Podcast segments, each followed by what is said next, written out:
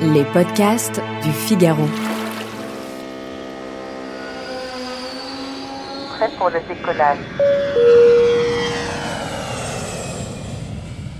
Bonjour Marion Blic. Vous êtes psychologue clinicienne et auteur du livre J'arrête les relations toxiques. Aujourd'hui, on se penche sur un sujet épineux. Comment faire le tri entre ses amis pour savoir avec qui partir en voyage? Car être proche avec quelqu'un ne garantit pas forcément que les vacances se passent bien. Alors comment s'assurer que nos vacances ne tournent pas au vinaigre?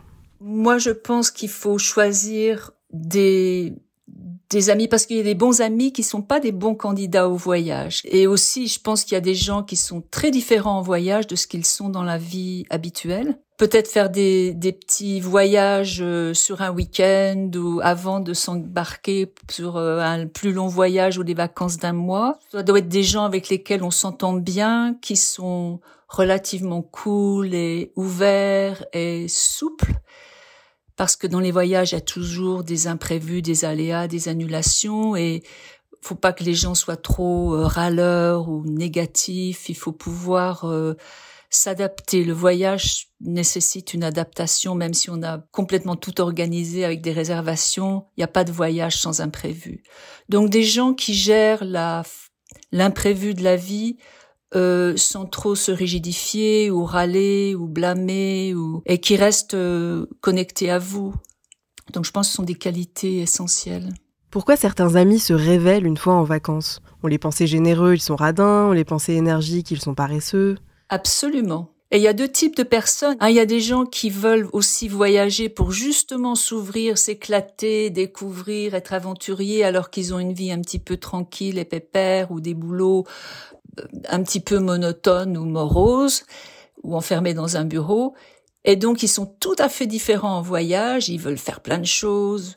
Et puis, il y a des gens, au contraire, qui sont tout à fait à l'aise et qui ont l'air aventuriers et, et ouverts, qui, en fait, en voyage, il y a d'autres parts plus méfiantes ou plus angoissées, anxieuses, euh, et donc contrôlantes, qui se révèlent et euh, même en couple, hein, ça, on le fait. Quand on, quand on commence à connaître quelqu'un en couple, les, voyages sont toujours importants parce qu'il y a d'autres parts de nous et des autres qui se révèlent. Donc je pense que c'est pas mal, de, avant de s'embarquer dans une grande, euh, une, une, un temps très très long, de faire un petit essai.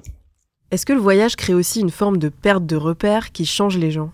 Bien sûr, bien sûr, parce que le voyage est fait justement pour découvrir, découvrir un pays, une culture, un lieu, mais aussi se découvrir. Nicolas Bouvier disait, on ne fait pas un voyage, c'est le voyage qui nous fait. Et c'est vrai qu'un voyage nous transforme, même un week-end nous transforme si on si on se laisse être influencé ou impacté ou, ou touché par des lieux, par un paysage, par des gens, par une culture, par une langue. Donc c'est un c'est un dialogue avec un autre environnement.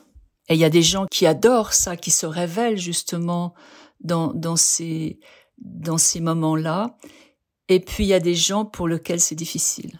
La perte de repères, la découverte d'être dans tout ce qui est nouveau, en particulier quand il y a une langue qu'on ne connaît pas, on est vulnérable. Le voyage doit nous rendre vulnérables dans un, dans un sens. C'est pour ça qu'on voyage on, va être vulnérable, on n'a pas les repères, on n'a pas le pouvoir, on n'a pas le contrôle, on est soumis à des, gens qui conduisent nos taxis, qui, qui font voler nos avions. Et à partir du moment où on met le pied dans un taxi ou un Uber pour partir à l'aéroport, on a déjà lâché le contrôle et on a la, la, vie ne va pas être aussi prévisible. Et les gens qui voyagent en, en bétonnant tout, je pense qu'ils ratent le, la beauté, les bienfaits, la richesse des voyages. À l'inverse, comment savoir qu'il ne faut surtout pas partir avec une personne, même si on l'apprécie? Ben, il y a des, des amis que j'adore, mais en voyage, on, on, est tellement différents que ça va pas marcher. Donc c'est pas, on n'est pas obligé de voyager avec tous ses amis. Et tous ses amis ne sont pas de bons compagnons de voyage. On a aussi des rythmes différents. Il y a des gens qui sont du matin, donc ils, à 7 heures, ils sont déjà dans la piscine en train de faire des, des longueurs. Il y a des gens qui à 2 heures du matin, ils sont à la disco en train de danser. Donc on peut être amis avec ces gens-là, mais peut-être pas vivre avec eux ni voyager avec eux il y a la loi du groupe, il y a la loi du groupe, même si c'est deux couples ou, trois couples, il va falloir s'harmoniser sur l'autre, avoir suffisamment d'empathie et de et d'amitié et d'amour pour l'autre et d'affection pour aller manger taille, même si on n'aime pas le taille. Hein, je veux dire, va y avoir des compromis, va y avoir des préférences qu'on va adoucir ou même annuler en soi parce qu'on on veut, on veut le bonheur du groupe. C'est un petit peu comme, comme ce qui se passe en famille, si vous voulez. On va faire des activités avec les enfants parce que ça fait plaisir aux enfants, ça fait pas toujours plaisir à nous. Hein. Mais il va falloir être généreux, être généreux, ouvert et vouloir que ça marche, avoir cette intention de, de, de fonctionner ensemble. Sauf qu'entre compromis et frustration, il n'y a parfois qu'un pas.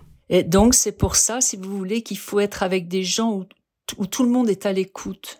Parce qu'il y a des gens qui veulent contrôler, qui veulent avoir le pouvoir et qui vont imposer aux autres. Et il y a aussi des gens qui imposent par défaut, c'est-à-dire ce que j'appelle les passifs agressifs, c'est-à-dire rendez-vous, tout le monde rendez-vous, on va, on va faire les boutiques, rendez-vous tous à 4 heures euh, sur la place publique. Et il y a ceux qui font leur boutique et qui arrivent à 5h30 et tout le monde poirote pendant une heure et demie. Et il y a des gens qui n'ont pas la notion de groupe parce que ben, ils étaient en train d'essayer des vêtements, ils ont oublié ou ils s'en foutent. Donc si vous voulez, il faut quand même qu'il y ait des gens qui jouent le jeu du groupe. Et c'est vrai, comme vous dites, il y a un faible pas entre s'adapter et se sacrifier. Mais et là, on, fait de mauvaise fortune bon cœur ou on s'adapte parce que ça nous fait plaisir que l'autre ait du plaisir ou, ou l'autre se fasse plaisir. Mais il faut, je pense, cette ouverture de cœur et de et de, il faut de la tolérance. Est-ce que le secret de l'harmonie lors des vacances entre amis, c'est pas finalement de se séparer, de partir ensemble sans tout faire ensemble? C'est ce que font très souvent les gens. Hein. Et puis c'est compliqué parce qu'il y a des gens qui veulent vraiment des vacances cool, relax. Ils ont pas trop envie d'excursion et ils partent avec des gens qui veulent découvrir les ruines de, de tel pays. Et, et donc je pense qu'il y a des il y a des jours où les gens font faire des excursions et les autres restent autour de la piscine. Et je pense qu'il faut, il faut des modules, une modulation de, temps ou d'activité, un peu comme un, un, banc de poissons, si vous voulez, qui se sépare autour d'un rocher, qui se retrouvent ensemble sans, ayant vécu des expériences différentes, mais heureux de se retrouver pour euh, reconstituer le groupe. C'est un art, la vie en groupe. Hein. Et la plupart des gens sont individualistes. Une autre chose qui est très importante aussi, c'est les, les personnalités des gens, qui va d'ailleurs avec les styles d'attachement. Il y a des gens très extravertis et d'ailleurs, on le voit, on s'assoit dans l'avion et tout de suite, ils commencent à vous parler, vous raconter où ils vont, d'où ils viennent, ce qu'ils font. Et c'est des gens qui vont avoir besoin de contact, de discuter, de papoter, de vous montrer leurs photos, de vous, ils vous font rentrer dans la vie. Malheureusement, ils rentrent dans la vôtre aussi. Malheureusement, si vous n'êtes pas extraverti. Et c'est des gens qui vont butiner, qui vont aller au contact parce que, comme des téléphones portables, ils se rechargent, les extravertis se rechargent dans le contact contact dans un magasin, parler un peu à tout le monde, regarder tout, rentrer, on est curieux, on voit une porte ouverte, on rentre dans une dans une cour intérieure. Il y a des gens qui sont très extravertis et c'est leur ils, sont heureux comme ça, ils se chargent comme ça. Mais si vous avez des introvertis dans le groupe qui se déchargent, eux, dans le contact, dans trop de variété, dans trop d'interaction avec l'autre, il va falloir aussi des, des temps de retrait et poser des limites. Les, les, les, introvertis se rechargent dans leur chambre, dans le silence, dans le, dans le calme, parce que c'est leur façon de se recharger. De, de, de nouveau, c'est pas un qui est bien et l'autre est pas bien, c'est deux façons de fonctionner très différentes. Et dans les groupes, il y a toujours des extravertis et des introvertis. Donc il va falloir avoir ces temps de recharge et devoir poser des limites parce que quand un introverti est en train de commencer une sieste au bord de la piscine et que Madame Bavarde arrive et s'installe près de lui en disant alors, je veux dire, il va falloir poser des limites. Et donc, qui dit pose de limites dit frustration ou peut-être même conflit, désaccord. Ça veut pas dire qu'on est rigide, mais ça veut dire qu'on a, on, protège son besoin, les besoins de repos, les besoins de silence, les besoins d'autonomie. Hein. Vous partez tout seul et puis ah, je peux venir avec toi. Hein. Tous les groupes, tout le temps, ça se passe. Et comment dire, tu sais, ben là, je voulais vraiment aller me faire euh, une balade tout seul pour me recharger un petit peu. Donc, donc comment refuser une demande de contact sans blesser l'autre? Donc, ça veut dire beaucoup de de transparence et beaucoup d'explications, hein, que les gens ne prennent pas personnellement. Le rythme, le budget, est-ce qu'il faut systématiquement en discuter avant le départ? Oh, totalement. Moi, je pense qu'il faut en parler en amont. On va faire une excursion, par en voyage. Quel est votre budget avion, votre budget voyage? Les gens peuvent voyager dans des classes différentes, mais il va y avoir quand même toujours ces fameux restaurants ou excursions ou pour boire ou, ou achat de boutiques. Ah, je veux dire, il, va falloir euh, parler de tout ça parce que s'il y a des très très grandes, trop grandes différences de budget, ben les gens vont aller dans un hôtel, ils seront jamais contents, ou les gens qui ont moins d'argent vont se sentir toujours, euh, euh, ils vont toujours se plaindre que c'est trop cher. Donc c'est important que tout ça soit nommé dès le départ, qu'il n'y ait pas trop de surprises. Si vous voulez, à chaque fois qu'on a des attentes exagérées ou qui sont irréalistes, on est déçu. Et quand on est déçu, en général, on en veut à l'autre ou on s'en veut. Donc, il vaut mieux parler des attentes. Hein. Qu'est-ce que vous cherchez dans ce voyage-là? Découvrir un pays, euh, être avec des familles, que les enfants soient à la plage. Hein. Il vaut mieux annoncer nos désirs et que tout le monde soit un petit peu averti de des projets, enfin des, des intentions de chacun dans ce dans ce voyage, pour qu'il n'y ait pas trop de désillusions ou d'attentes euh, ou de non-dits. Et comment parler de tout ça sans avoir l'air psychorigide? Bah, je pense pas que ça soit psychorigide. Si vous voulez, je pense qu'il faut nommer les choses. Il, faut hein, communication non violente. Hein. Je sais que tu voudrais ça, mais en même temps, il va se passer ça. Donc, s'il y a un problème, qu'est-ce qui se passe? Je pense que c'est pas de la psychorigidité, c'est de la transparence et de et de la réalité. Alors, faut-il choisir des amis qui ont le même profil que soi finalement pour s'accorder? Une famille si on part en famille, des gens qui ont le même budget. Faut-il partir avec son alter ego? Bah, non, parce que regardez dans les familles, il y a des gens âgés, il y a des gens de tous les âges, et on peut faire un voyage en famille qui peut être sympa, mais je pense qu'il faut trouver les bonnes conditions. Par exemple, on loue une maison avec beaucoup de chambres, et puis c'est ce que font un peu dans les gîtes. Tout le monde, si, si, vous voulez, dans la famille, on choisit pas sa famille, donc on accepte les gens finalement tels qu'ils sont. Mais des amis, euh, moi, je pense qu'il faut avoir un petit peu des intérêts similaires. Ça veut pas dire que c'est on est on voyage qu'avec des gens qui sont pareils que nous, ou qu'il y a une homogénéisation euh, forcée.